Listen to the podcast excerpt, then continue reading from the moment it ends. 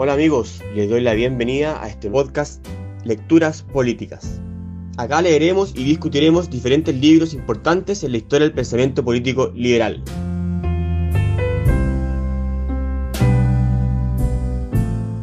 Hola a todos, estamos acá en nuestra mm, quinta sesión de nuestro podcast eh, sobre el, segundo capítulo del, libro de Hayek, Derecho a la legislación y libertad. El segundo tomo de este libro es en el capítulo 11, ¿ya? Eh, leímos entonces este capítulo que se llama, en su traducción al castellano, La disciplina de las normas abstractas y las emociones de la sociedad tribal.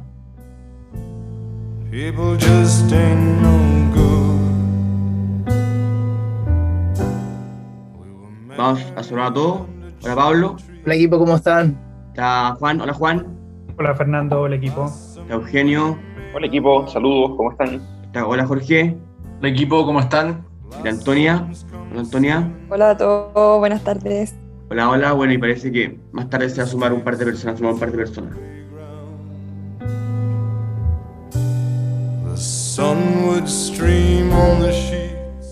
Vamos entonces, bueno. este capítulo me pareció bueno, interesante y, es, y es, es, parte de un trabajo que Hayek desarrolla harto en todo su otro libro y escrito, muy relacionado con, con un texto que también está publicado en el CEP, aprovecho para pasar el dato, que se llama El atavismo de la justicia social. Eh, bueno, y aquí desarrolla un poco eh, la diferencia entre la ética o la, la forma de vivir que tendrían las sociedades grandes, libres, en comparación con las sociedades chicas. la principal diferencia es que las sociedades grandes, libres, em, permiten vivir en función de diferentes fines, cada persona tiene diferentes fines y en cambio las, chicas se ordenan en, en, función a un fin. Todo eso también conversa con, el orden espontáneo Hayek, desarrollado en todos los textos anteriores, en los cuales él, él, él desarrolla un poco las virtudes materiales y de dignidad humana que, que permiten un orden espontáneo, eh, en comparación con la organización, que tiene siempre un fin y implica mandatos y órdenes que cada persona tiene que seguir.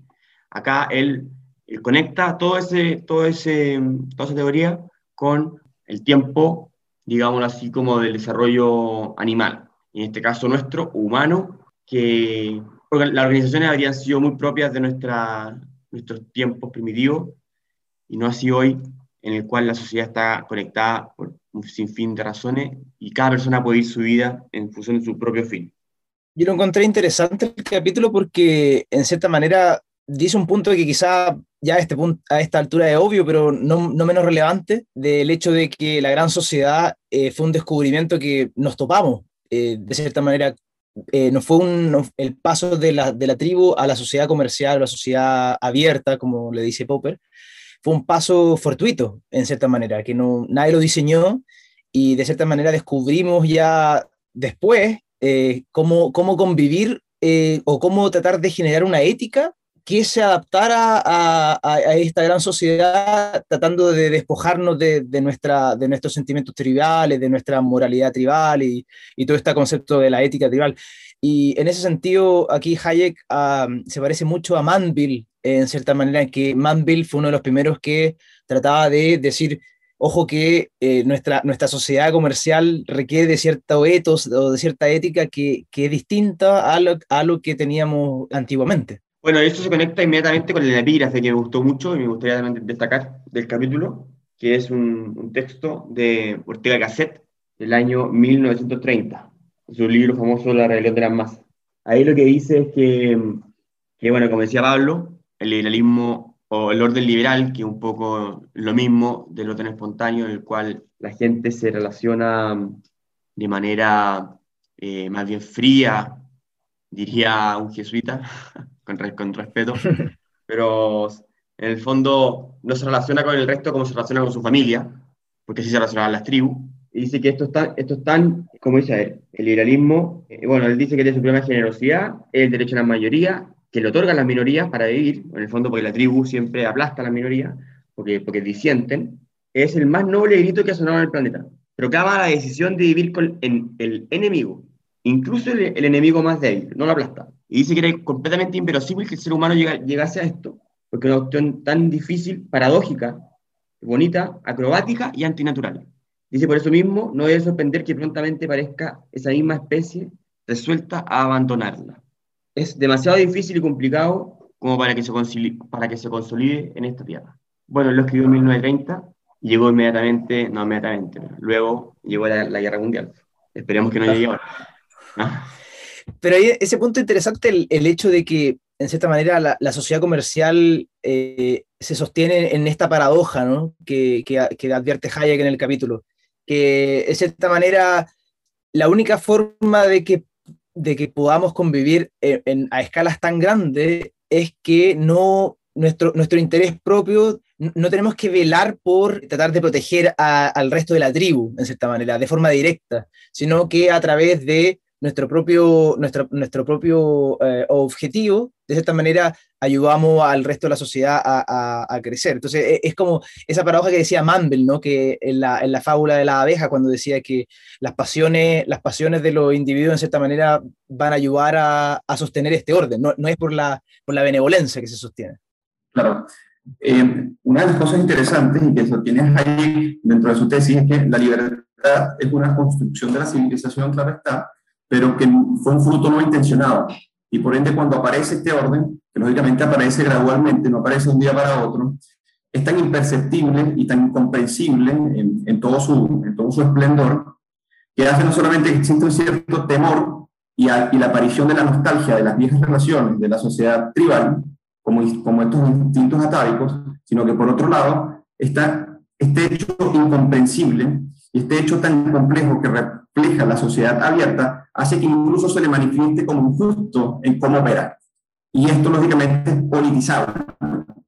Y, y, prácticamente lo que se deriva de la justicia social tiene su origen aquí, en que estos instintos y sentimientos por cientos de miles de años que modelaron nuestra convivencia en pequeñas mesnadas y luego se pasa a una sociedad abierta donde la solidaridad cercana y los criterios de lealtad no aparecen generalizados, hace que en cierta medida eh, tenga su propio componente para destruirse. Por ende, cuando dice este ejemplo eh, antinatural, dice Ortega y Gasset, o dirá Popper, estos salvajes perdidos en la civilización, no por personas, sino por los instintos, hace que la sociedad libre y su fragilidad sea una constante dentro de nuestro propio orden. O sea, convivimos con aquellos instintos y atavismos que prometen eh, subyugar o, o, destruir este mismo orden que se creó con tanto esfuerzo no intencionado, es lo correcto. Claro.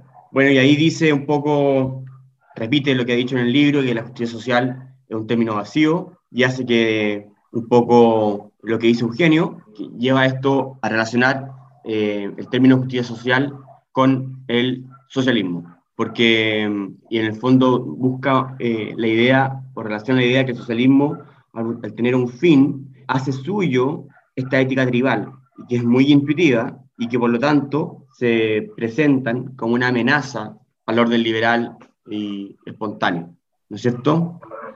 Y ese punto que, que, decía, que decía Eugenio es interesante porque en el fondo eh, a lo largo por lo menos de este volumen, eh, Hayek eh, insinúa que uno de los, uno de los grandes riesgos o de, lo, de, los, de los posibles lugares donde se puede agrietar el, orden liberal es porque no se construye una ética o, una, o unos sentimientos morales de acuerdo a esa sociedad y siempre renacen esto, esta, estas nociones atávicas que de cierta manera pueden sonar bien, pero cuando son llevadas a la gran sociedad empiezan a, cierta manera a, derrumbarla. Entonces es interesante que Hayek ve como un riesgo esta, ética, estos sentimientos morales. Yo, quisiera agregar aquí un, un, punto, porque Hayek lo que hace de alguna manera en este, en este capítulo, primero él explica un poco cómo eh, la, la, gran sociedad, ¿cierto?, se desarrolla en función del de el surgimiento de ciertos marcos morales que son distintos a los marcos morales de las tribus, ¿cierto? Pero hay un punto que me parece interesante en esto que, que él plantea, que tiene que ver con que, ¿por qué se produce el, retorno de esta, de esta mentalidad tribal? Y esto es lo interesante porque lo que dice Hayek acá es que el retorno de esta mentalidad tribal se explica o se relaciona por el desarrollo de grandes estructuras burocráticas, tanto estatales como empresariales. Él dice de alguna forma que el desarrollo de la gran empresa y de las grandes burocracias administrativas ha hecho que una parte importante de las personas, ¿cierto?, pasen su vida laboral, dice Hayek, dentro de estas eh, organizaciones. Y por lo tanto, de alguna manera lo que dice Hayek es que eso reaviva este espíritu que podríamos llamarlo de cuerpo, esta moral de las lealtades, que va en desmedro de finalmente los criterios que sostienen la sociedad libre. A mí me parece que eso es interesante porque eso lo liga de alguna manera Hayek con lo que eh, Max Weber planteaba como el desencantamiento del mundo en función de la racionalización de la vida eh, a través del desarrollo de las estructuras burocráticas modernas. Bueno, antes que eso, eh, Hayek dice que esta vuelta o esta constante lucha o contradicción de esta ética tribal en contraposición con la, con la liberal se, se, se manifiesta y vuelve y aparece eh, obviamente el socialismo, el, y él cita el nacionalsocialismo, Hitler y Stalin, y bueno, el socialismo ya más radicalizado. Y él dice, estas personas, dice que estas personas no fueron apoyadas solo por gente mala como ellos que quería matar gente y quería poder, sino que también por gente buena y con sentimientos buenos, dice. Dice, esto es una ética que tiene mucho sentido y no es mala. Y desgraciadamente impulsa a personas a apoyar a gente, digamos, perversa, como estos líderes nazis y socialistas. Pero lo que dice Hayek es, esos sentimientos buenos fueron tales que todos estos líderes fueron apoyados por la mayoría de sus países. Entonces dice que esta cuestión es muy real. Y la causa, y ahí vuelvo donde Jorge, porque ahí pasamos, eh, dice que son dos. Dice, es lo que tú decís, Jorge, es todas estas organizaciones gigantes que empiezan a aparecer en la época, porque Hayek está escribiendo ya en los 70, y está la grande empresa, donde la gente hacía carrera en estas empresas, empresas enormes, y lo segundo es que estas empresas estaban triunfando en el mundo. Eso, eso, es la segunda cosa que dice Hayek. Se estaban generando grandes avances científicos, grandes eh, aumentos o crecimiento material. Desarrollo técnico. Desarrollo técnico y material para las personas, bienestar. Entonces, claro, esa cuestión empezó a, en el fondo a repotenciar este sentimiento tribal y se empezó a creer cada vez más, nuevamente, digámoslo así, porque ya se había hecho esta discusión en los años 30, en el, en la economía y, y, eh, y, y, sociedades planificadas, con orden. Tanto así que Samuelson, el economista eh, gringo, premio Nobel, bueno, obviamente súper neoclásico y padre del neoclasicismo económico, eh, llegó a decir en los 80 que, que, Rusia y la Unión Soviética iban a destruir en, en, orden material y libertad a Estados Unidos. de la locura. Eugenio. Sí, yo lo que quería aportar es que esta visión, o sea, ¿cuál es el origen de pensar que una gran organización puede desarrollarse a través de un pensamiento consciente y llevarse al orden social en general? También básicamente es Hayek lo que revive acá el, el debate del constructivismo. Aquella pretensión de que como la civilización sería fruto de la razón, entonces por ende a discreción podemos modificar las instituciones a nuestro antojo. Entonces, no solamente un instinto atávico que nos lleva a ello, sino también una especie de refinamiento filosófico de las posibilidades del ser humano eh, utópicas eh, totalmente. Entonces, confundir un orden con otro, o sea, confundir la organización con el orden espontáneo, lo que hace es afirmar lo que decíamos en un inicio, de que el hombre, al, al, al enfrentarse o al verse con este orden de libertad que es tan complejo y no comprenderlo, eh, simplemente dice, bueno, la única manera de hacer que siga progresando es ordenándolo conscientemente con esta visión más antropomórfica que otra cosa. Yo ahí agregaría un punto, yo creo que Hayek acá es muy, no sé si deudor, pero de alguna forma toma eh, la crítica o algunas críticas que se hacían, por ejemplo, al desarrollo de la modernidad a inicio del siglo XX. Él vuelve, yo creo, la mirada en, en, el sentido, por ejemplo, lo que autores como Bauman o, o desde el mundo del cine se planteaba en cómo el individuo finalmente perdía valor dentro de la gran estructura. Si pensamos, por ejemplo, en, tiempos modernos, la película de Chaplin, donde el, personaje finalmente se ve aplastado por la maquinaria, de alguna forma eso es lo que también Hayek acá advierte al, al decir que estas grandes estructuras hacen que el individuo pierda la noción de eh, cuáles son los elementos que conforman eh, la gran sociedad. Y esa es una idea muy similar también a lo que en, un libro sobre el holocausto Sigmund Bauman plantea, donde él dice que finalmente todo el holocausto tiene un origen también en el desarrollo eh, técnico e industrial eh, eh, aparejado con la modernidad. Y yo creo que Hayek hace esa advertencia en este capítulo. Bueno, quiero preguntar por qué, cuál es esa teoría, pero bueno, ¿qué? ¿El, el desarrollo del gas? Del, de la, del arma de destrucción masiva pues, con el gas, no sé, pero bueno, no, no el desarrollo, por ejemplo, industrial eh, a gran escala, la producción a gran escala, por ejemplo, autores, Bertrand Russell también pensaba a inicio del siglo XX de que eh, con el desarrollo industrial se iba a poder acabar con el hambre, eh, porque en el fondo la gran producción industrial a gran escala iba a hacer que no tuviéramos que trabajar. Eso es lo que plantea ah, bueno, Russell. Bueno, el Salitre hizo eso, el Salitre que nos hizo pobre. Bueno, pero um, de ahí Hayek sigue y, y, empieza a, analizar eh, las consecuencias inmorales en el próximo apartado de los esfuerzos inspirados en esta moral. Bueno, esta moral, o sea, no sé, este apartado a mí me llamó la atención que Hayek insiste en que hay que, hay que, hay que ser muy claro y no olvidar de que um, todo el orden planificado y las ganas de tener un orden planificado se basa en un error conceptual, es un error intelectual, porque es imposible en el fondo. ¿ya? Hayek dice eso porque en el ámbito de los valores uno nunca va a poder ganar o perder, porque siempre te van a decir que yo tengo otros valores, entonces ahí no hay nada que seguir conversando, creo yo. A pesar de que uno puede tener los mismos. Pero en, en cuanto a error intelectual, ahí eso es más demostrable. Así lo veo yo, porque Hayek no lo plantea un poco así, pero así lo, lo entendí yo. El, punto, que yo encontré interesante, eh, que, también aludiste tú, Fernando, eh, en cierta manera, es que cuando ciertas esferas morales o ciertas concepciones éticas se, se cambian de escala, resultan ser peligrosas. Eh, y como bien dijiste tú, no significa que ciertos conceptos éticos o cierta, o cierta moral no sea mala inherentemente per se, sino que depende de la escala en la cual se quiere aplicar. Y ese, es el punto importante, que, Hayek no está en contra de, de ciertos sentimientos morales o ciertas formas de, bondad o de reciprocidad que a veces se le critica, sino que el problema está en tratar de extender esas concepciones de moralidad o de esa cierta ética a, a otras esferas eh, en las cuales no, no, no, da cabida. Ese es como el punto interesante. De, hecho, de hecho, Hayek ahí lo que hace aun cuando, porque esto, aunque, lo escribe en los 70, él, está mirando el problema que se origina con el auge del totalitarismo. Y él dice claramente, incluso en el capítulo dice, que de alguna manera esta idea de la justicia social, donde se, se toman sentimientos que son eh, eh, eh, en términos estrictos positivos, ¿cierto? El, querer el bienestar, etcétera, son positivos, pero él dice que de alguna manera esos sentimientos manejados bajo estas perspectivas de, planificación, de, control, ¿cierto? Son la base del totalitarismo, dice.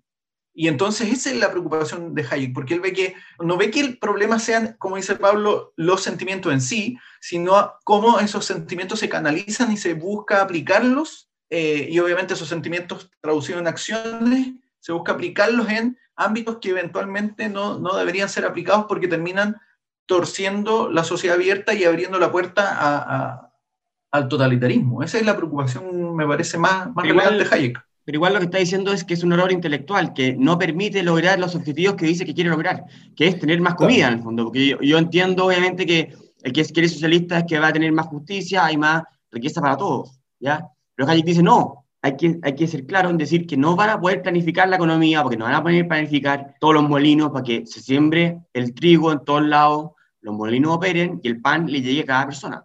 Es un error intelectual. O sea, yo creo que, yo creo que el error es intelectual no solo en el sentido técnico, no es que solo, solamente no van a lograr generar más trigo, es un error intelectual en sentido ético, porque genera sí, el totalitarismo. Pero eso dice, como yo lo leí acá, es que no hay que olvidar, eso, eso es lo que dije, no hay que olvidar, Hayek dice que hay que ser claros en decir que también es un error intelectual, ¿ya? Porque está basado en una cuestión que es decir que el agua es tierra. Entonces, como creo que es más fácil entrar en esa discusión, pero bueno, Eugenio. Sí, eh, para aportar en ese punto, y Hayek es explícito, este, porque dice la supuesta diferencia de los juicios de valor implícitos se han convertido en un recurso para responder un razonamiento erróneo.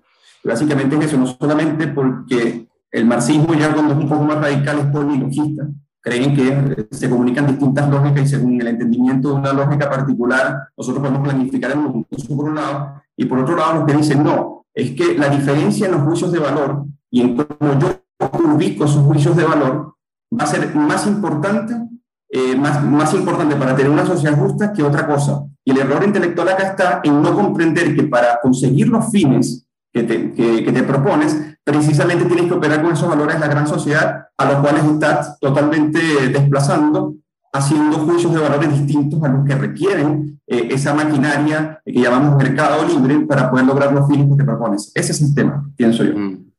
Bueno, y de ahí pasa a una paradoja eh, que es muy clásica, que un poco la nombró Pablo al principio, que tiene que ver con lo que inicialmente había desarrollado Mandeville, con, con que perseguir los fines particulares termina siendo el motor que genera más eh, bienes públicos, a diferencia de buscar fines colectivos que al parecer están teñidos de, de, de bondad, eh, al final eso termina siendo una lucha de bienes públicos que terminan destruyendo el interés general. El ejemplo como más burdo que se puede dar, eh, como para entender esa, esa paradoja, es como, imaginémonos que si todos nos ponemos de acuerdo y desde mañana, en vez de ir a trabajar, nos dedicamos a ayudar a la gente que está muriéndose de hambre en las calles y todos dejamos de trabajar y de producir. La sociedad colapsaría seríamos todos moralmente unos santos, Mahatma Gandhi, pero la sociedad colapsaría en, una, en menos de una semana y no habría comida en los supermercados. Entonces, mm. eh, es, como eh, burdo, pero, pero eh, ilustra de cierta manera como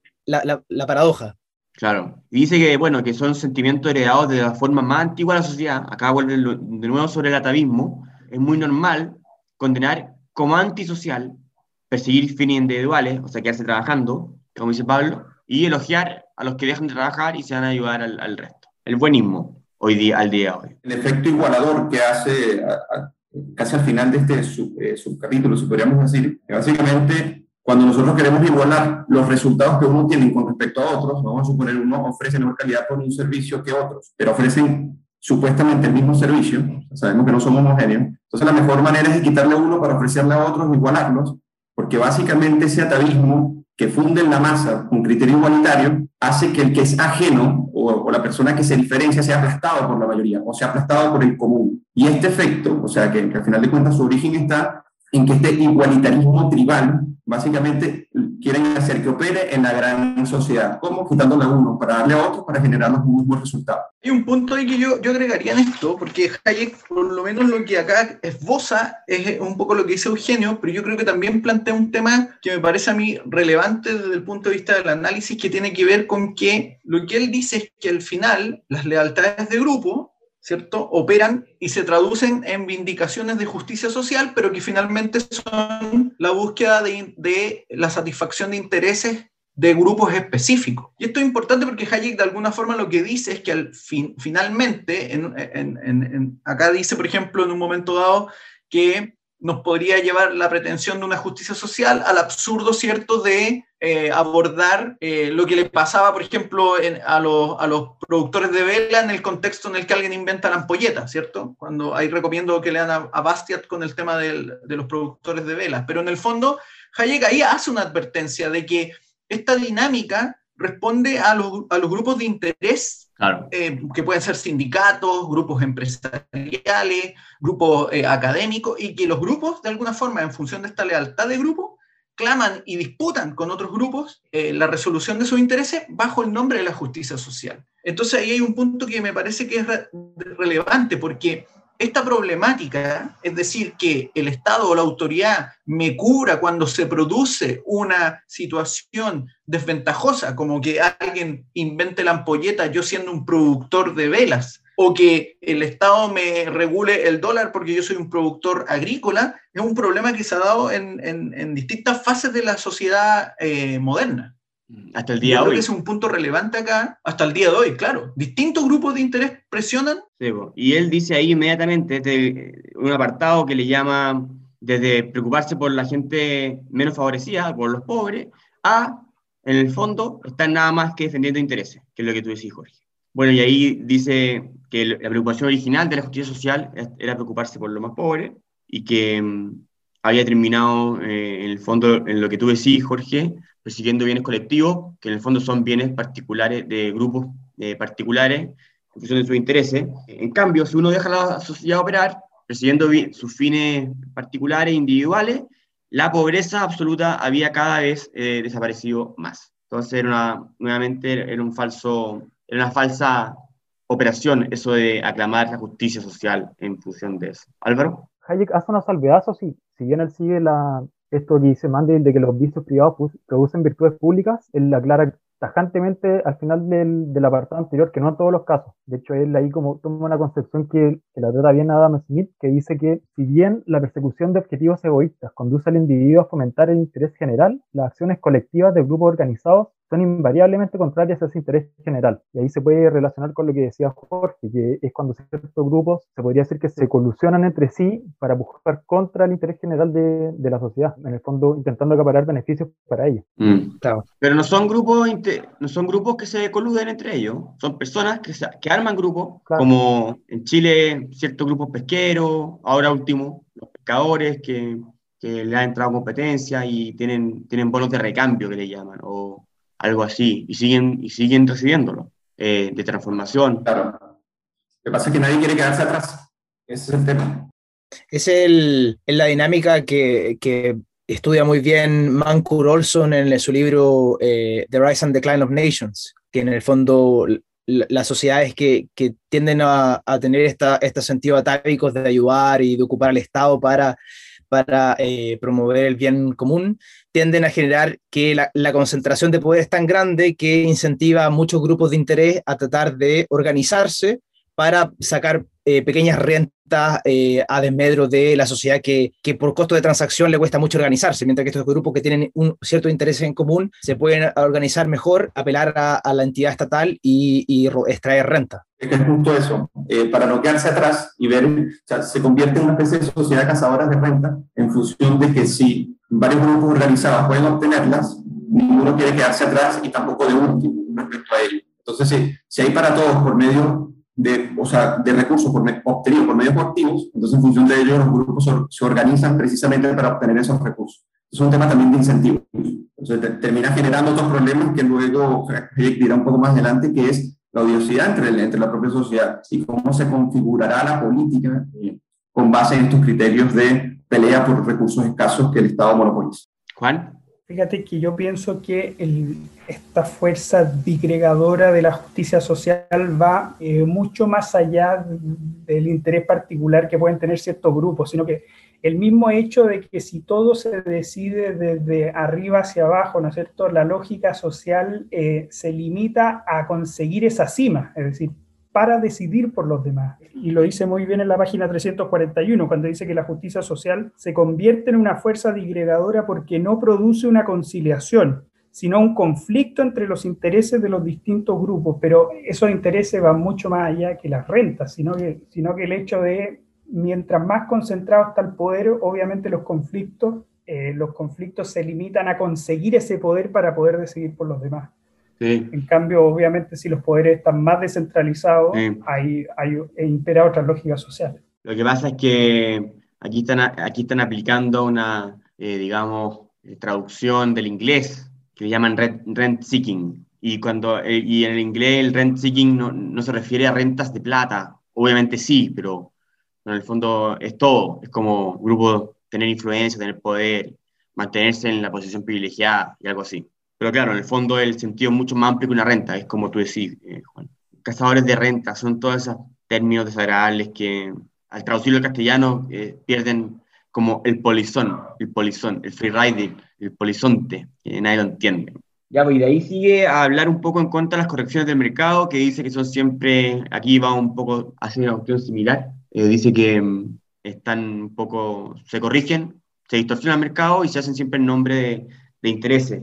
Pero me pareció un poco este apartado un poco confuso, como que no debió haber explayado que a veces cuál servían, no sé. Estaba como, eh, no sé si alguien quiere decir algo. Y de ahí pasa a, al rechazo de someterse a las normas abstractas por parte de, de los seres humanos. Un poco, un poco volviendo a lo que al principio. Pablo. No, solo que el, encontré interesante cuando el, recogiendo el punto que había hecho Johnny con respecto al tema del, de los conflictos, cuando, cuando estas sociedades se convierten en estas sociedades de, de cazadores de renta, este, este conflicto, la, la, la, política en sí se termina siendo esta política de, del enemigo en vez del amigo, y ahí cita a, a Kelsen, creo, creo no, a, a, Schmidt, a Carl Schmidt, con respecto a cómo, cómo, la, cómo esa, esas tendencias terminan degenerando la, la política o, o, o, la terminan transformando en otra cosa, que, que una pugna simplemente de, entre enemigos por buscar quién se hace el poder para distribuir rentas nomás. que en el fondo lo que, es, lo que, es lo que se ve de forma común en, en Latinoamérica, en Estados Unidos, son sociedades. Me perdí, perdón, perdón. ¿Sida, Smith? ¿En qué parte? Sí, al pie. La página 349.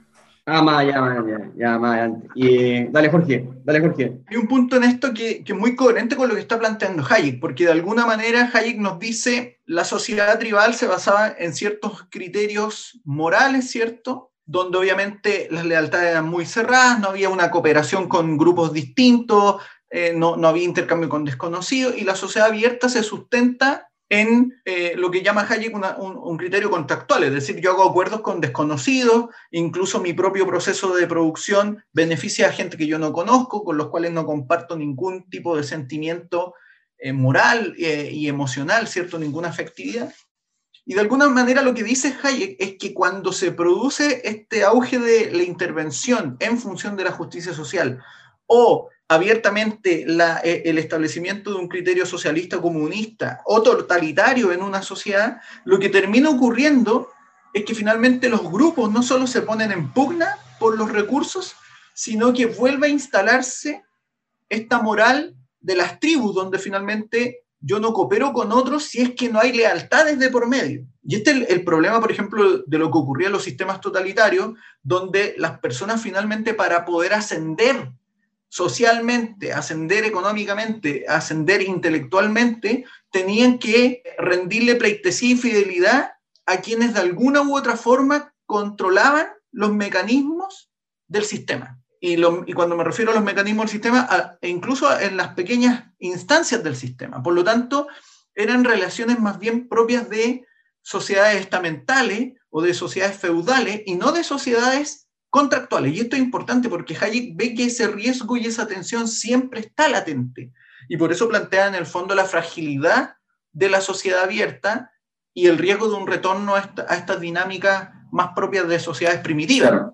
Y esto se, esto se vincula con el apartado del intento de corregir el mercado precisamente por ello, porque para hacerlo tienes que tratar desigual frente a la ley y repartir unos recursos que se ganaron precisamente por un orden abstracto de unas normas que se aplican a todos por igual. Y cuando comienzas a tratar de desigual forma frente a la ley a las personas y a los grupos, comienzas a privilegiarlos y todo eso lógicamente se hace en función política de cómo tú te beneficias para conservar ese poder.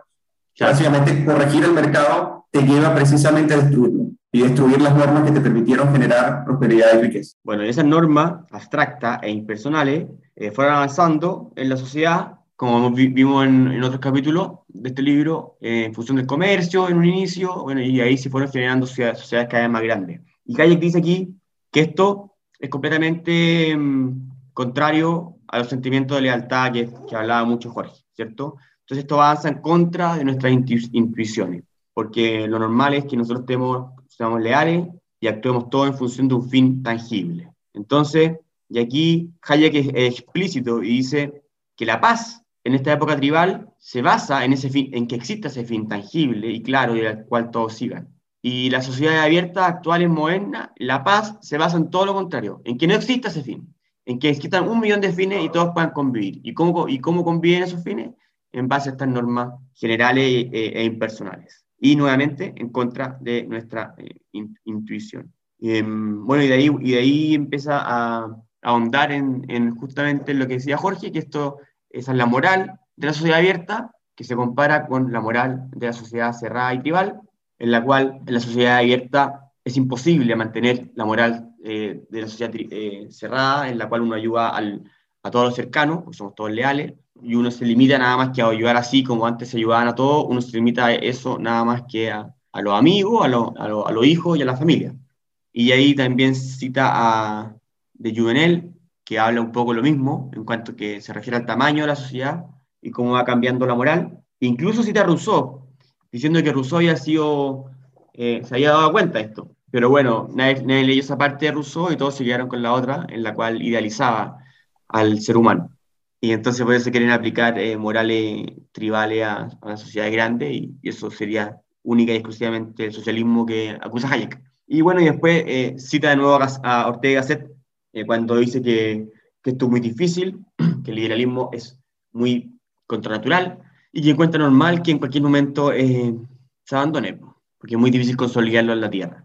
Fernando, yo creo que hay un, un, ejemplo muy claro de este proceso de riesgo. Uno lo puede visualizar en, eh, que Hayek acá lo menciona también, pero que tiene que ver con el desarrollo del derecho como, como regla general y, por ejemplo, la aplicación de, eh, de procesos judiciales impersonales, podríamos decirlo, en frente a la comisión de delito y situaciones que se consideran como delictivas versus lo que ocurría antiguamente, donde probablemente lo que predominaba era el linchamiento simplemente, o eh, la esclavitud como una forma de, castigo o el ostracismo en la antigüedad. Entonces hay una, hay una tensión permanente, ¿cierto? Es decir, las sociedades modernas actuales, vigentes, en muchos casos el, el, el linchamiento como un proceso de asignación, entre comillas, de justicia, amparado en sentimientos de ira, de molestia, eh, se, ha manifestado y se contrapone a este desarrollo civilizatorio que podríamos considerar el debido proceso. ¿Te fijas? Ese yo creo que es un ejemplo muy claro de esa, de esa tensión permanente a la que alude Hayek eh, en, este capítulo. Tal cual. Pero no habla acá un poco sí, el debido, del, del Estado de Derecho en este, ¿no? El debido proceso. ¿Habla acá? Explícitamente no. No, no. Ya. Pero sí, tiene, tiene todo que ver con eso, eh, porque obviamente el debido proceso se basa en una cuestión, en una escala de valores única. Bueno, de ahí pasa a, a insistir en el, viejo conflicto entre la lealtad y la justicia, siendo la lealtad en lo que hablamos, hablamos siempre tribal, y la justicia una cuestión abstracta, un poco lo que decía Jorge. Eh, la justicia entonces tendría aplicada en reglas universales, con jueces y Estado de Derecho. Y bueno, llegando al final del capítulo, Hayek se concentra en, en, en todo apartado en hablar un poco de qué es lo que ocurre con las sociedades o con los grupos chicos dentro de las sociedades. Parte con una cita que me dio mucha risa, diciendo que, son no citas, sino que él, empieza a analizar y dice que el, constante rechazo a esta norma abstracta eh, y, que debemos respetar en la gran sociedad, sea abierta, que esto lo escribía en 1970, estamos en 2020 y se siguen rechazando, él dice, él dice que es simplemente un indicio de que no hemos madurado lo suficiente desde el punto de vista intelectual y moral para entender y atender las necesidades de, que, se necesita eh, para sobrevivir en un orden grande, eh, global y, e impersonal y humano. Que esa, esa en el fondo, disculpa, eh, esa es como la, la, gran paradoja, porque en el fondo nosotros nos encontramos dentro de este orden que, que, no creamos, pero al mismo tiempo, de cierta manera, somos incapaces de mantenerlo porque no, no estamos a la altura moral o ética, en cierta manera, o, también epistemológica, de poder sustentarlo en el largo plazo. Entonces, e, e, esa es como la gran paradoja de, de, los sistemas liberales modernos. Claro, Álvaro. Acá, acá yo creo que hace un punto clave, o, o que por lo menos a mí me llamó mucho la atención en la 354, que cuando dice muchos asistirán con disgusto al declive del pequeño grupo en el que un número limitado de personas estaba unido por múltiples lazos personales y a la desaparición de ciertos sentimientos ligados a él. En el fondo, esto se utiliza muy en día, se utiliza mucho mm. hoy en día porque dicen que en el fondo el liberalismo ha destruido la comunidad y esa lógica de solidaridad mecánica que se, se utiliza en la sociología, esos lazos eh, que se usan, que tienen las sociedades tribales, ¿cierto? Como de familiaridad. Claro. Y reconoce el punto en el fondo que la, sociedad, la gran sociedad destruye esos lazos, pero al final él dice, ese es un precio que se paga por una cosa mejor, porque él reconoce la superioridad en el fondo de la gran sociedad en la cual eh, a través de reglas generales abstractas utilizamos como medios para perseguir los fines que nosotros estimamos pertinentes. En cambio, en la sociedad tribal los fines están casi siempre delimitados desde antes. Claro. Y para eso yo creo que Hayek, como, ve que, esa solidaridad mecánica en el fondo se destruye, por eso él establece mecanismos en el fondo para que nadie caiga bajo ciertos límites de pobreza, como ya no va a tener el respaldo de sus semejantes, no sé, de la, de la familia que se da. Por eso él establece ciertos mecanismos para que la gente no caiga por debajo de un cierto mínimo, ¿cierto? Pero ojo, que no dice que se destruyan necesariamente, sino que, sino que al ser tan grande todo esto, es, nadie te obliga a tenerlo, ¿ya? Ahora, eh, como bien decía, eso nos entrega un bien, que es que cada uno persiga sus fines, ese es un bien como de la de, función de nuestra dignidad humana, y además material, consecuencialista, que nos entrega un, bienestar mayor material. Entonces él dice, por eso, apelar a la solidaridad, de hecho el nombre, él dice la palabra, es una ridiculez, porque acá no es necesaria. Sí, en cambio lo es, y muy necesaria en, en la época tribal, cuando hay en comunidades chicas o, más allá, en la solidaridad necesaria en la familia o, en comunidades, pueblos, pueblos. Claro, pero ese punto es clave porque es necesaria o importante a distinta escala. No es, Claro. no es, no es relevante para la escala de la gran sociedad que es el punto de Hayek. Claro. Y, y bueno, y después eh, profundiza más y dice la importancia de las sociedades, eh, volunta- asociaciones volun- voluntarias es muy importante, ¿ya? Eh, O sea, es muy grande. Justamente un poco por lo que tú decías, Álvaro, él dice, bueno, acá las sociedades tribales eh, somos, eh, ya, no, ya no existen, sino que somos una gran sociedad. Sin embargo, es muy importante permitir y que nadie prohíba las asociaciones voluntarias, porque eso permite comportamientos tribales con fines únicos, pero que cada uno las elija, ¿ya? Entonces ahí la respuesta del liberalismo no prohíbe esto y no lo inhibe de una manera perversa, sino que permite y, y es más, las potencias, o sea, las, dice que son necesarias porque además son un contrapeso al poder eh, central. De hecho, ahí en este, en este apartado, Hayek se, se viste de Tocqueville eh, de forma súper fuerte, súper marcada.